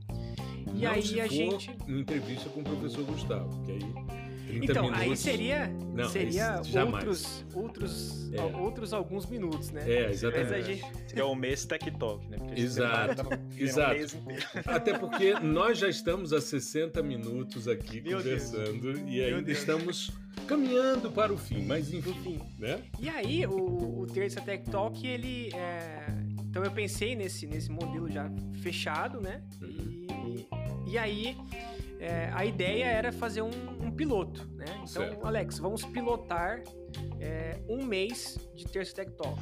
Uhum. Então, é, a gente já tinha já as quatro, as quatro startups, a gente escolheu as quatro startups. É, então, a primeira foi a Kiron, a segunda foi a Quico, que é, um, é muito legal a startup deles. Depois foi a Acid Hub e depois a Hub 3D. Todas com geotecnologia no seu, no seu DNA. Então, assim, é, a gente fez esse, esse programa. Aí, assim, foi um programa onde a gente deixou a, a, a criatividade rolar solta, né? Então, a gente Certo. criou uma, uma introdução diferente, a gente colocou música, é, a gente colocou passagem, né, entre perguntas. Então, são várias músicas ali, um ambiente para ficar mais gostoso da pessoa ouvir e mais, é, assim, para passar rápido ali, né? A pessoa ouve e tem aquela, aquela música de passagem e tal. Então, assim, foi um programa, um projeto muito legal, né? É, assim, foi fantástico, assim, o, o projeto. Eu gostei muito de fazer. É, eu fiquei muito satisfeito com o, o produto. Só que é, não dá para fazer, porque é duas pessoas, simplesmente duas pessoas não dá para fazer. Eu achei sensacional. Eu achei Detalhe, sensacional. o de- o detalhe é Obrigado, que, assim, obrigado, a- professor. até a metade do projeto o Jonathan tinha tempo, porque ele, ele tinha esse tempinho- esse tempinho a mais que ele criou toda a arte, ele decidiu as músicas, então ele conseguiu fazer de boa. Mas do terceiro episódio pra frente, ele ficou sem tempo. E eu não tinha tempo pra, pra ajudar. Exato. E aí, que- é aí que a. E aí fica sofrido, porca, né? Porca torceu o rabo. E aí fica Exato. sofrido. Porque, professor, você tem dois programas que estão indo legais. Quando você perde tempo, ou você faz os dois muito mal feito, Uhum. você vai correndo pra, pra, pra entregar. Então, assim, você entrega, mas a qualidade não, não fica tão, tão boa. E eu sou muito criterioso com relação a isso, né? Nossa, eu, pelo amor de Deus, eu sou, eu gosto de entregar um negócio bem, bem redondo, assim. E aí, é, aí a gente decidiu só parar, a gente parar nesse, nesses quatro episódios. E, e como ideia também de, de tentar entregar isso, né? De vender isso para algum patrocínio. Essa Uhum. foi, foi também uma, um- uma, uma das ideias. Sim. A gente tem um programa em paralelo, é, um programa diferente da, do Papo, para tentar pegar outras, outras pessoas, outro público, né? Uhum. É, a gente aprender, porque a gente aprende pra caramba também, questão de Claro. música, copyright, é, esse negócio de, como é que chama? É, royalty, então você aprende tudo isso, você tem que Uhum. deixar tudo redondo, né? E, e questão também de patrocínio. Poxa, a gente tem um, um programa, será que alguém quer chegar junto, Uhum. né? Porque se alguém chegar junto, a gente consegue passar pra alguém, né? Pra gente conseguir, sei lá, talvez é, Contrata pagar alguém, alguém né? fazer, contratar Exato, alguém pra fazer. Exato. E, e assim vai, né? É, hoje a gente conta com dois patrocinadores, né? Então, assim, é, a gente está indo muito bem. É, a gente não esperava isso em menos de um ano de projeto. Uhum. E, sim, isso, esse Terça Tech Talk, eu, eu, Alex, a gente considera que foi muito audacioso. Foi um passo muito maior do que a perna que a gente deu. Por isso que a gente parou, né? Mas, é, poxa, foi um trabalho muito legal, professor. Eu gostei muito de fazer. É, mas são coisas que a gente só aprende se a gente fizer. é, a gente não pode se arrepender do que não fez, né? E assim, eu acho que foi um, uma experiência muito legal. Eu confesso que quando eu vi é, a gente já estava, a gente tem um grupo, né, de, de, aliás, a gente tem usado pouco, né, aquele grupo de Telegram dos podcasters. É verdade, é verdade. Né, precisa de, se, se unir de mais. geoprocessamento, né? É. Mas, assim, é, eu confesso que quando surgiu a, a discussão sobre o Terça Tech Talk, eu achei assim muito legal a ideia. Eu acho que a parte de startups é sempre uma, uma pegada muito interessante, ainda mais porque o Brasil está tendo vários unicórnios está né, tá crescendo bastante. O próprio iFood, né? O próprio iFood é um dos unicórnios, enfim, o investimento que foi feito. Hoje, a, a tecnologia, diferente do que era no iFood no início, o aporte tecnológico para compra, você monitorar o deslocamento, tudo isso é, é, é, fantástico. Né? E eu acho que vale muito a pena. Eu sou um cara de, de empreendedorismo, eu sempre fui, eu já fui dono de empresa quando eu era da iniciativa privada. E eu sempre achei importante esse, esse contato universidade, empresa, mercado, usuário. Eu acho isso fantástico e achei a proposta genial. Mas eu olhei e falei: esses caras são doidos. Esses É, caras são a doidos. gente conversou, né, professor? Que a gente já meio que já sabia que era um projeto ali meio dead end ali já, já, já Uhum. tinha um, um finalzinho ali. Mas é muito bacana, porque pode ser que mais à frente, com uma equipe com mais tempo, isso funcione. Nossa, é como, por professor, exemplo- É, eu, é meu sonho ter um, sabe, chegar alguém e falar assim, poxa, vamos fazer isso aqui? Uhum. Eu tenho esse cash e, e você. Eu já tenho até as pessoas que eu vou en- entrar em contato pra falar assim, cara, você consegue editar pra mim? Você consegue fazer aqui e tal, tal, tal. Uhum. Porque é, é muito legal. Sim, com certeza. É muito legal fazer podcast, gente. Conversar Sim. com gente, aprender, fazer amizade, conhecer gente nova. É tão legal que a primeira semana que eu fiz, eu fiz dois episódios. Fiz dois episódios. Eu falei, cara, eu tenho que segurar a onda. Eu tenho que segurar a onda, senão eu não vou dar conta. Você sabe que quando a gente começou o PDI com Python, né, que é um projeto que eu faço com um aluno meu, Gustavo Ferreira, eu falei, cara, se a gente fizesse um outro podcast sobre programação na área de sensoriamento remoto. Aí logo vem assim, né, aquele anjinho aqui no ombro dizendo: "Você é doido? Você é doido? Você é professor universitário. Eu tô com 17 créditos hoje, né? Tô com duas disciplinas da graduação, três na pós, um monte de orientandos de mestrado, doutorado, TCC, PIBIC e tal. Aí eu falei, cara, eu, e todo dia sai um post sobre sensoriamento remoto. E aí eu pensei, ah, vou montar um outro podcast. Não, não. Um dos episódios do Fascinante Mundo de Sensoriamento Remoto a gente fala de programação. Vamos falar sobre processo, nem programação, vamos falar sobre processamento de imagens satélites. Aí a gente fala do que tem em software livre, fala do que tem, que são os dois focos, né? Porque às vezes a gente dá um passo maior do que a perna. Isso é fato. Eu, no final do ano passado, criei a comunidade do fascinante mundo do sensoriamento remoto. Eu achei que eu ia montar uma estrutura em que as pessoas iam entrar por assinatura, iam receber o curso e iam ficar por um ano ali. Mas todo mundo que entrou falava, ah, porque eu sou aluno do curso do PDISL, ah, porque eu sou do PDISL. Ninguém internalizou a lógica da comunidade. Eu falei, é muito mais interessante para mim abrir essa comunidade para quem quiser participar no Discord. E aí, né? Só que, claro, ainda estou pensando como é que eu vou viabilizar isso para que eu possa ter pessoas. Porque eu tenho hoje um grupo que é extremamente legal. Então, alguém tem uma dúvida, posta ali. Cara, vem quatro, cinco trazendo soluções e tal, e eu dou só uma olhada assim, aí concordo, faço uma sugestão extra, uma coisa assim. Ou às vezes o cara vira para mim e fala, professor, eu tenho uma dúvida. Eu falei, beleza, então posta lá na nossa comunidade que eu vou te responder, mas os seus colegas vão se beneficiar também. Porque tem gente. Enriquece, que- né? É, e aí vira um- um- uma grande rede social em torno do sensoriamento remoto. O senhor, já- o senhor já tem um Stack Overflow só, só de sensoriamento remoto já. Exato. e respostas. Exato, Muito exato. bom, muito bom. E é uma Bom. coisa, e é uma coisa que também incentiva as pessoas. Eu vi, por exemplo, vários alunos meus é, fazendo postagens sobre a Amazônia 1 depois que eu mandei lá pro grupo. Ó, saíram os dados, já fiz aqui uma brincadeira nesse sentido. Hoje já tinha post de uns dois ou três, ah, aqui o dado da Amazônia 1, da minha área e tal. Isso é muito legal. Isso é você criar uma. Eu criei uma comunidade acadêmica no âmbito de, de internet só sobre sensoriamento remoto.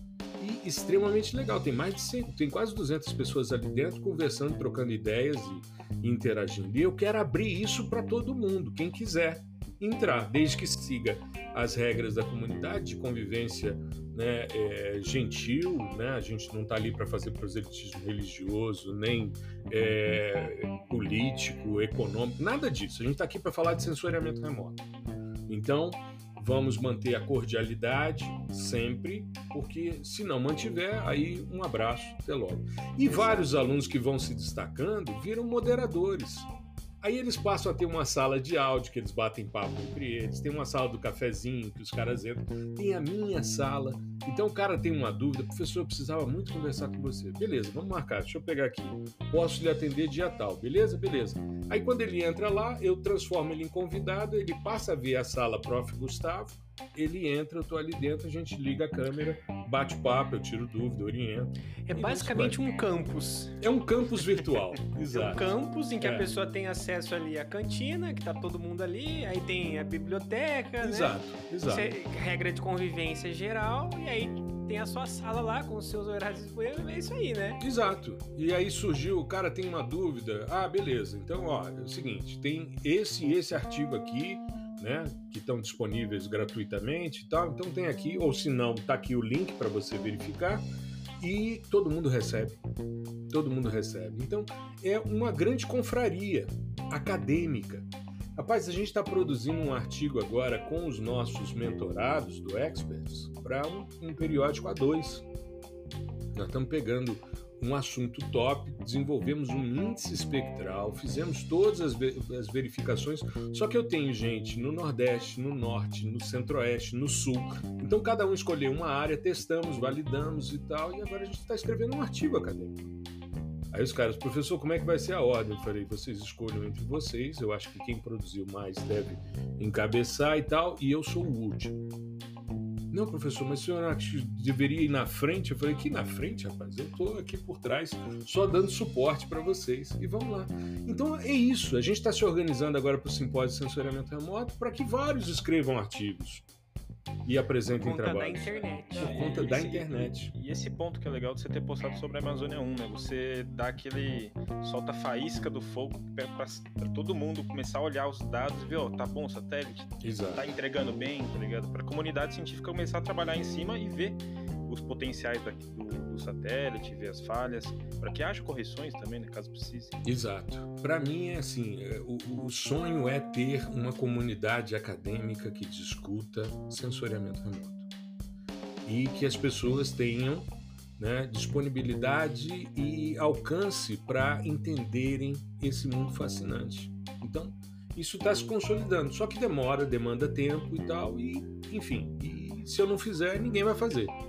Porque eu sei que não, os meus colegas certeza. não têm esse pique nem essa vontade. Então, passos de formiga, né? É. Um, um, passo de cada vez. Né? Exato. O conteúdo, o nosso conteúdo, ele não é um conteúdo viral, né? Exato, exato. Sei que, Até lá, viraliza você, algumas coisas, viu? É, sei lá, você vai noticiar não sei o que da em primeira mão do Amazônia 1, mas assim, é difícil. Então, realmente, o trabalho ele tem que ser constante, Exato. Ser de qualidade. Exato. E ele cresce devagarzinho, mas vai com consistência. Exatamente. Né? Então, assim, eu não me preocupo quando as pessoas vão embora. Eu tenho uma lista de e-mails que as pessoas cadastram seu e-mail no meu site, como eu falei aqui no início do episódio, né, para ser avisado do que eu faço. E eu mando e-mails, eu escrevo artigo de opinião e mando para as pessoas e tal. E muitas vezes você manda um e-mail e, e você vê lá quatro, cinco pessoas saem da sua lista. Aí tem gente que fica assim, nossa, mas eu perdi essas pessoas. Eu falei, não, eu me livrei de quem não queria. Target, né? né? Exato, tá... exato. Sabe? É interessante, você faz um evento com um certificado, todo mundo vem atrás, mas será que a pessoa quer ler o que você escreve? Será que a pessoa quer acompanhar o que você fala? Será que ela quer te ouvir no podcast? Então, mas é um, um ambiente livre, né? Eu acho é como você disse, o nosso conteúdo não viraliza e também a gente não está aqui para causar. Então, o Twitter Ótimo. é um, uma terra que para a gente é pouco, pouco usual. Né? Exatamente. Né? Mas eu não estou aqui para 200 caracteres, né? É, Difícil. é só para dizer, saiu um novo episódio do podcast. Beleza, ouça lá, acabou, né? Perfeito. Mais do que perfeito, isso não professor. vai. E o que que vem por aí nessa próxima temporada de Um Papo sobre Geotecnologia? Vocês É, podem eu dizer? Deixar, eu vou deixar pro Jonathan eu também, só vou adiantar que o Terceiro Tech Talk teve um- uma bela participação, né, do que a gente planeja pro terceiro, pra terceira temporada. Que legal. Foi mais ou menos isso. Mas ainda está em discussão. É, não, mas é importante, é importante. Eu acho que tudo é aprendizado. Tudo é aprendizado. Se a gente não fizer, a gente não sabe se daria certo ou não. Não, é verdade. De fato, é, a gente testa muitas coisas, né? E, e eu e o Alex, a gente conversa bastante. E, e a gente vê o que vai dar certo, o que não vai, o que vai testar, o que não vai. É, e na terceira temporada, é, a gente vai tentar ir pro YouTube. Legal. Então, a gente, além dos podcasts, a gente quer é, começar a ter uma presença no YouTube com vídeo, é, Uhum. mostrando ali né, a cara da- das pessoas. Ali, se tiver que fazer alguma apresentação, fazer uma apresentação. é, se tiver que fazer um. é, enfim, eu acho que essa, essa parte do vídeo, né? Da pessoa ver, é, é algo que é, a gente tem percebido que é, tem muitas pessoas que preferem, né? Preferem olhar, preferem é, ter, colocar um, uma face ali, né? A, Isso. A uma opinião, Tem a alguém- uma voz. Tem alguém por trás dessa voz, né? É, exatamente. Então, é, o nosso próximo passo é o, o YouTube e também com, é, com talvez alguns outros programas é, tentar fazer um, um paralelo com, com o nosso podcast, né? Mas a gente, talvez a gente não sabe se a gente vai fazer igual o, o professor, que é encaixar um podcast na grade, né? Encaixar um programa na, na sua grade de programas ou fazer algo em paralelo. Uhum. É, muito provavelmente a gente vai fazer algo, em- algo encaixado na nossa grade.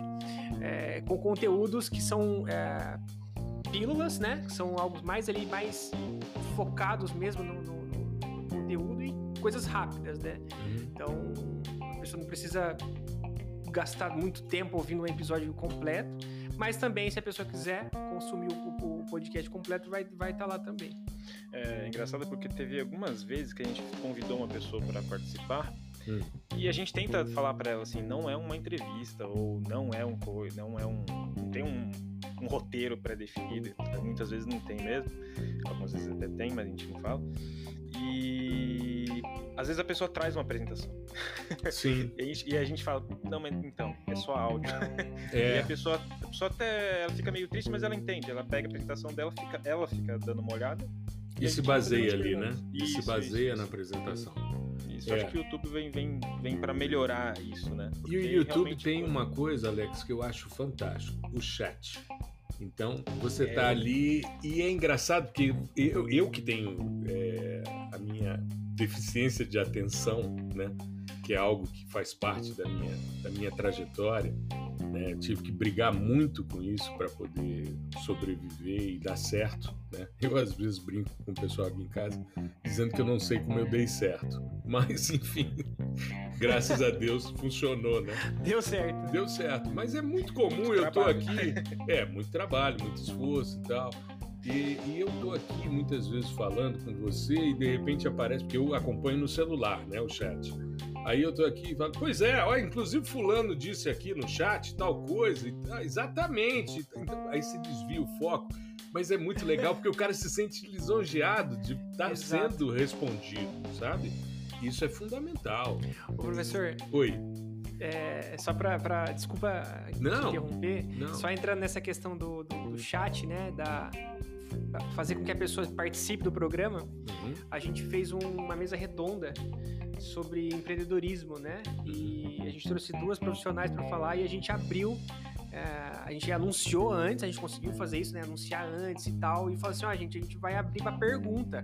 Vocês querem perguntar? Manda, manda pergunta pra gente. E várias pessoas quiseram participar. Isso é muito Sabe? legal, né? Então é, é- é muito legal, né? Você poder é, ter esse retorno do, do público e fazer com que o público que está sentado ali também faça parte da conversa, não só como ouvinte, mas também trocando ideia também. Exato. Outro dia eu estava numa live e eu queria lembrar de um negócio que eu não lembrei. Eu falei, Gustavo, ele estava no, no chat. Eu falei, Gustavo, como é que foi mesmo? O que, que foi que a gente fez naquele dia e tal? Não sei o que. Aí ele mandou assim, falei, ah, exatamente. Ó, o Gustavo acabou de falar tal coisa aqui. Pô, é, isso é demais. É fantástico. Demais. É uma baita de uma mesa redonda gigantesca, né? Exato, exato. E vem gente do mundo todo. Me lembro uma vez, eu já contei isso diversas vezes uma vez eu estava fazendo um ao vivo no YouTube, entra um conhecido meu que estava em Wuhan, na China. Né? Eram quatro da manhã na China e ele lá. Eu falei: O que, você está fazendo aqui agora, cara? Assiste depois. Ele disse: Não, eu preciso saber desses dados. Eu acho que eu estava falando do Cibers 4A, um negócio assim. E ele estava interessado, e, enfim, e aí acabou né, participando. Isso é uma coisa que a, a, a, o caráter síncrono do YouTube permite, né? Se você fizer isso como um ao vivo. Se você apenas colocar o vídeo, a interação mas é menor. Né? Essa é uma questão. Eu tenho pensado também em mudar isso, porque eu tenho ao vivo no YouTube e tenho visto que tem mantido uma certa estabilidade, ou seja, não tem crescido, não tem engajado tanto. Não sei se pelo horário, enfim eu tenho pensado em de repente mudar para fazer de repente lives de processamento para poder né, é, ajustar melhor essa questão é. e de repente responder uma demanda, né? É, a gente tem, tem muitos desafios, né, pela muitos. frente. Primeiro é, é para fazer live, né, tem que é, primeiro testar os equipamentos, testar a internet e também agenda. Uhum. Então é algo que a gente a gente teve alguns percalços na nossa primeira temporada com a agenda. Então, depois que a gente escorregou algumas vezes, a gente se preocupa muito, né, com, claro. a agenda. É, inclusive, até pedir perdão mais uma vez aqui, né, professor? Pelo amor de Deus. Ninguém tá sabendo por que, que você tá falando disso. É verdade, né? então agora já era. Agora eu, já era. Eu vacilei com o professor. Pronto, falei. Eu vacilei, tá? é. E, então, assim. Não, mas é... foi por um motivo nobre. Foi, fazer, foi, foi. fazer um churrasco pro sogro é foi, fundamental. Isso é manutenção de casamento, cara. Isso é tá fundamental. Tá é, é, isso mesmo. Então, eu, por isso, não, não me peça desculpa porque você não me magoou em nada. Eu tá simplesmente certo. peguei uma pessoa que eu ia falar depois, trouxe antes, que foi o Gustavo. Você, você só não comeu o churrasco que eu fiz. Isso, é. isso, isso é algo que está anotado e que depois da pandemia a gente precisa a solucionar gente, em algum ajeita. momento essa questão. Sim, a gente é? ajeita, pode deixar. Isso. Mas é, a agenda é algo que é, você sabe muito bem, você leva a, sua agenda muito, muito bem. Inclusive, você conseguiu é, arrumar isso porque a tua agenda estava é, feita. Então a gente aprendeu a. É. Isso, a gente aprendeu a mexer com a agenda. Então, só que é algo a mais, porque é live, né? Tem que começar no horário, é, a gente tem que divulgar. Então, é, é, um, é um passo que a gente quer dar, ir pro, pro YouTube. E muitos desafios aí pela frente. Contamos com a, a audiência do fascinante mundo do censuramento remoto. E com a minha ajuda também, porque hoje não só podcaster, mas youtuber também. Né? Claro, né? com a então, sua hoje, hoje Hoje na minha bio tá lá, geógrafo, PhD, né? podcast eu e youtuber. o máximo, eu acho o máximo. Ah, e eu já, eu já atualizei meu LinkedIn, tá? Porque o nosso, o nosso um papo sobre geotecnologia está no LinkedIn. Uhum. E eu atualizei o LinkedIn. Tô lá, ó, podcaster, coloquei lá na Exato. minha... Exato. Isso é fantástico, porque você produz semanalmente conteúdo de qualidade e um conteúdo denso. É um conteúdo denso. A gente já está aqui há mais de 80 minutos conversando sobre questões relacionadas a podcast. E a gente está, claro, a gente não está com um tema específico, porque é, um, é, uma conversa sobre podcast, como foi, como está sendo, como será, enfim. E a gente, é, de certa forma, vai criando uma cultura. Eu tenho alguns amigos que me relatam né, que criaram seus podcasts após o meu, como vocês fizeram. O Tecnologel também. Então, é, para mim é gratificante ouvir dos meus amigos e dos meus colegas podcasters quando eles dizem: olha, a gente tinha uma ideia de fazer, mas quando a gente ouviu o seu, está na hora da gente lançar. O Murilo Exato. e o Narcélio me disseram: pô, a gente pensa em podcast desde 2012. Mas quando saiu o seu, a gente disse: olha, está na hora de lançar. E isso é fundamental, porque a gente está nutrindo as pessoas com temas importantes.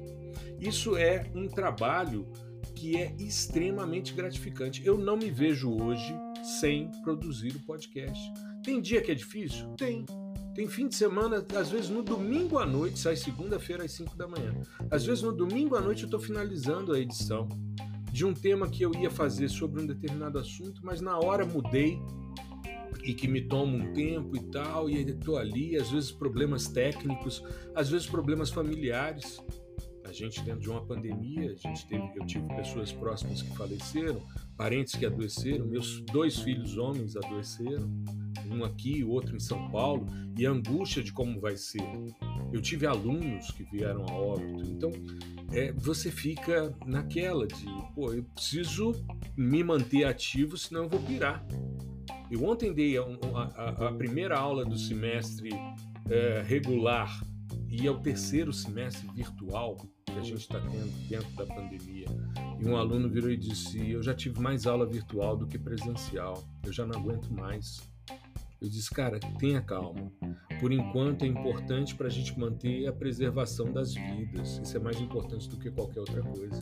E você pode ter certeza que eu vou fazer da melhor maneira para ficar suave, ficar tranquilo. Então eu tenho uma trabalheira também de botar as minhas aulas é, no meu repositório do YouTube para que eles assistam depois, os que não conseguiram ter sinal na hora. Eu tenho uma estratégia de questionário para ele responder, para ele ter a presença, mesmo que ele faça isso ao longo da semana, mas para isso ser tranquilo e suave. Então a gente precisa se reinventar. E o podcast tem sido para mim, assim como as postagens diárias, um, um momento de sanidade mental. Um momento em que eu paro e falo: vou fechar a porta, vou gravar. Aviso para todo mundo aqui em casa: ó, oh, vou gravar. Vou gravar o podcast. Né? Os meus filhos sempre brincam, porque eu sempre começo com um olá, então quando eu falo, vou gravar o podcast, aí já começa, olá, olá, olá. Eu falo, é, vocês são engraçadinhos, né? Os caras tiram é, onda aí, né? É, eu falei, como é que eu vou dizer? Você é mais, é mais criativo do que eu, que fala bom dia, boa tarde, boa noite. Eu não sei quando é que o cara vai ouvir. E se o cara eu, tá ouvindo verdade, de madrugada? É, eu também, eu só me lasquei, né? Não sei o que eu falei isso. Se der pra editar, aqueles, né? Não, vamos deixar. A gente tem que deixar registrado. Porque, veja, é, e se o cara tá ouvindo de madrugada? Né? Então, assim, eu faço olá. Atemporal, é, é olá, né? E, enfim. Pior que, sabe o que é engraçado? Porque é, no nosso podcast eu faço isso também. Eu não. É atemporal, só que Sim. eu sou entrevistado, então eu tô num território completamente diferente. eu fiquei nervoso, não sabia o que falar. Mas é engraçado, né? Eu, eu fui fazer a gravação com o Emerson, que é um cara que fez parte da minha história. Né? Eu tinha acabado de terminar a graduação quando fui fazer o curso da Fatogis de introdução ao geoprocessamento no Paraná. Isso em 1994. Então, quando eu encontrei com o cara de novo, meio que deu uma travada e eu fiquei muito assim dentro de uma formalidade e tal. E foi um papo delicioso, sabe? Foi um reencontro com uma pessoa que foi muito importante na minha história. Eu publiquei na Patogis, que era a revista que ele produziu, e na Infogel, que também foi a revista que ele produziu. Então ele tem uma importância na minha história que muitas vezes ele nem sabia, que eu tive a oportunidade de dizer a ele e de mostrar como eu sou grato. E eu sempre mostro às pessoas como eu sou grato ao fato de estar interagindo com elas e de ter oportunidade. Eu agradeço muito o prestígio que as pessoas fazem ao meu trabalho. Parece clichê quando eu respondo, mas pode ter certeza que para cada um que eu respondi, muito obrigado pelo seu prestígio ao meu trabalho, é de coração, não é uma repetição de uma frase. Né? Quando são pessoas mais próximas, eu agradeço pelo carinho, mas eu às vezes não tenho intimidade, eu não conheço a pessoa, né? E respondo, e respondo a todo mundo. E o podcast tem esse poder, tem essa, essa penetração. Isso é muito importante. E é, eu queria, apesar da gente, né, em função do horário aí, temos outros compromissos e tal, e por mim eu ficaria muito mais tempo, vocês sabem disso, eu aguento né? muito mais tempo, mas eu queria caminhar para o nosso encerramento, então eu queria franquear a palavra ao Alex para ele fazer as suas considerações finais, depois aqui com o Jonatas, e a gente encerra esse nosso episódio 81 com um papo sensacional sobre geotecnologia. Alex, a palavra está com você. Eu queria agradecer você, professor, por dar esse espaço para a gente, por é, é muito legal ser entrevistar.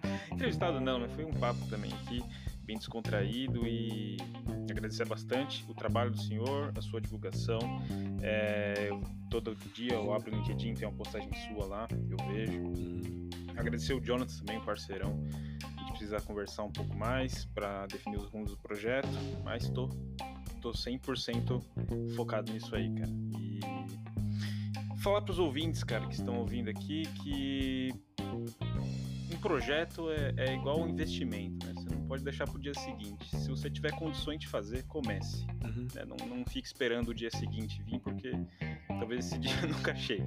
Exato. Não porque você vai né, ir para outro plano, mas porque se você vai ficar postergando, isso é ruim, sabe? Então, a procrastinação é um esporte praticado com muita intensidade, né? Devia ser ficar jogando videogame. É, devia ser esporte olímpico, né? Procrastinação, campeonato mundial de procrastinação, né?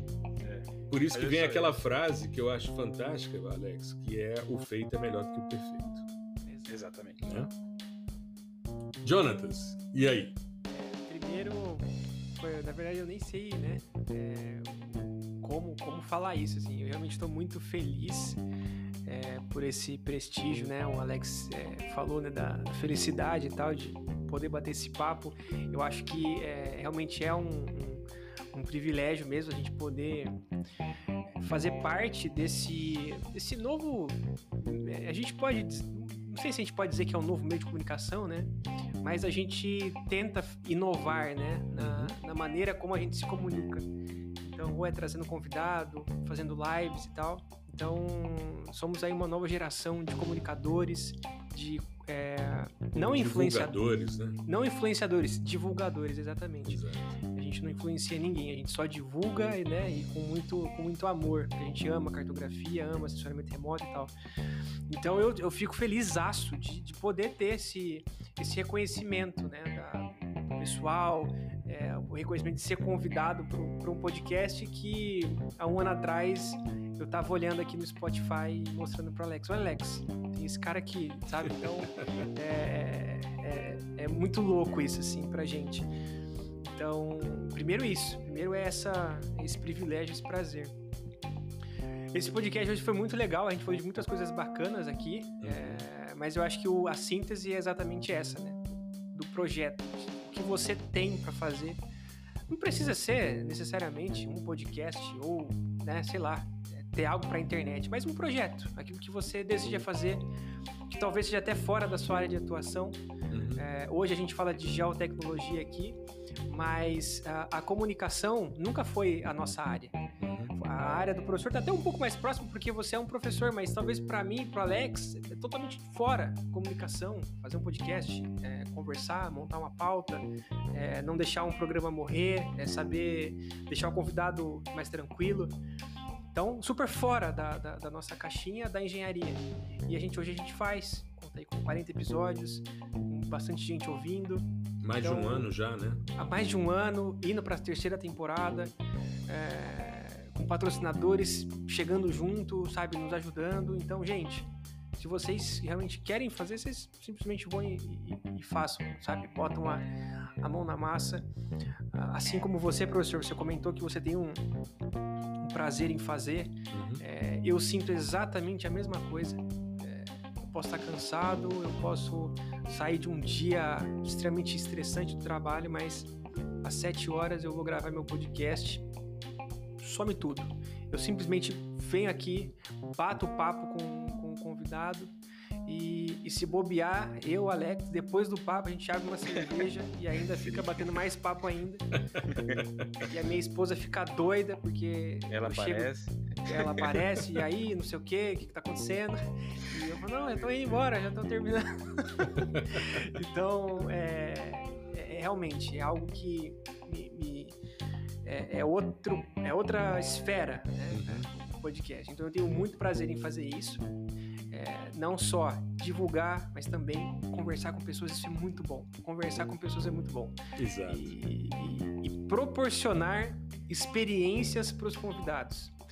É, não sei se você, é, se você teve isso, professor. É, você saiu né, do, do, do podcast e poxa, né? Você sai. É gostoso você conversar. Claro. Né? Claro. É muito bom você conversar, você compartilhar aquilo que você gosta, aquilo que você faz. E, e no nosso podcast a gente proporciona isso para as pessoas.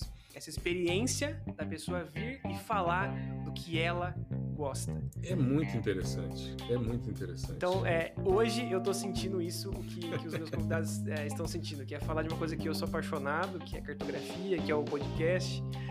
Então, é isso. É, é agradecer, agradecer aos ouvintes que estão ouvindo essa minha fala extremamente prolixa aqui, eu já vou parar.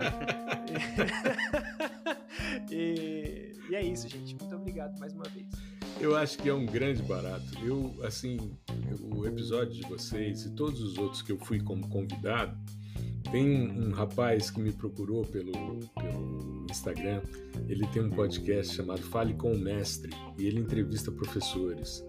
E, é, e ele teve, ele me fez uma série de perguntas que eu tive a oportunidade de rever, de reviver, rememorar a minha carreira desde o início, desde quando eu entrei na sala de aula a primeira vez com 18 anos de idade. Eu era o cara mais novo, tinha acabado de fazer o vestibular, saí para tomar cerveja com um amigo, fui contratado para dar aula de geografia. Né? Ele você fez vestibular para quê? Eu falei para geografia. Ele disse, ótimo, estou precisando de professor. Eu falei, cara, mas eu, eu, eu, ainda nem sei se saiu o resultado, a gente ainda está fazendo vestibular. Ele disse, não, não interessa, você vai dar aula. Né? E lá fui eu. E eu fui contar a minha trajetória. O Emerson me falou um negócio na semana passada que me chamou muita atenção. Depois que a gente gravou, ele me mandou uma mensagem e disse: Cara, passou um filme da minha história aqui ao longo da nossa conversa que me trouxe muitos, muitas boas recordações. Ele falou isso no ao vivo também. Então, é muito legal a gente. Eu sou um grande contador de histórias. E a minha vida, as minhas aulas são permeadas pelas minhas histórias, né? E, e é uma forma de me perpetuar, porque isso vai ficar registrado. Né? E de alguma forma alguém vai ouvir vai ver, ah, que legal, ele fez isso, ele deixou de fazer, ele foi por aqui, ele foi por ali. Falo de família, não tem nenhum problema com relação a isso, com muita tranquilidade. Queria agradecer imensamente a vocês.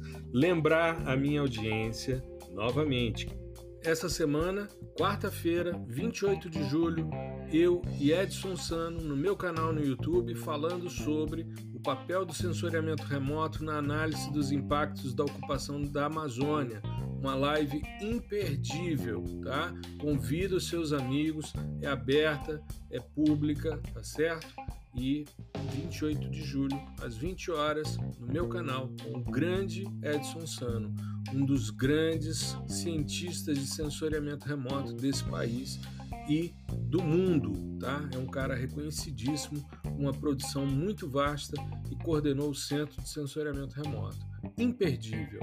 O workshop que eu vou montar de detecção de mudanças aplicada ao desmatamento na Amazônia, que será 10, 11 e 12 de agosto às 20 horas, mas aí você vai ter que se inscrever num link que eu vou divulgar tá?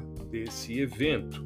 E depois desse evento, a gente abre a sexta turma do curso PDISL. E vem coisa nova por aí também. Por Porque eu sou um cara inconstante, constantemente em mudança, né? Então eu costumo dizer que eu estou o tempo todo me reconstruindo, me reinventando.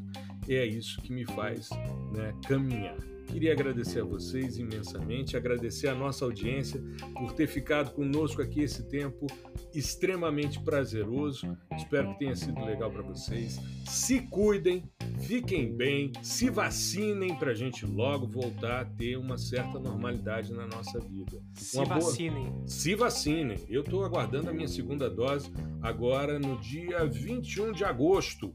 Eu finalizo o meu processo de transformação em jacaré. Então, eu vou firme e forte tomar minha segunda dose para crocodiliano fazer aqui as minhas né, considerações do fascinante mundo do sensoriamento remoto, vacinado e transformado num réptil. Isso é sensacional. Né?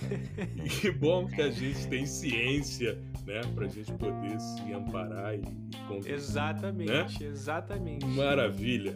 Gente, fiquem bem. Uma boa semana a todos. Um grande abraço. Tchau, pessoal. Tchau, tchau. Um abraço. Tchau, gente.